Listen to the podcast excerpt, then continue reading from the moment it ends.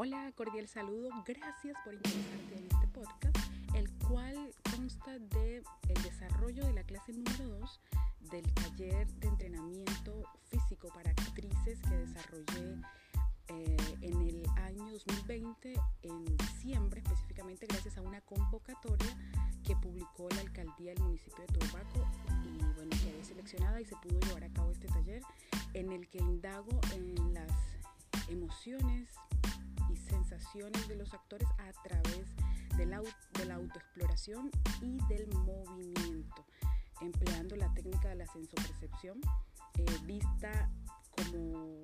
la plantea Patricia Stockoy en su teoría de la expresión corporal danza. Así que bueno, échale un vistazo y si te interesa, maravilloso.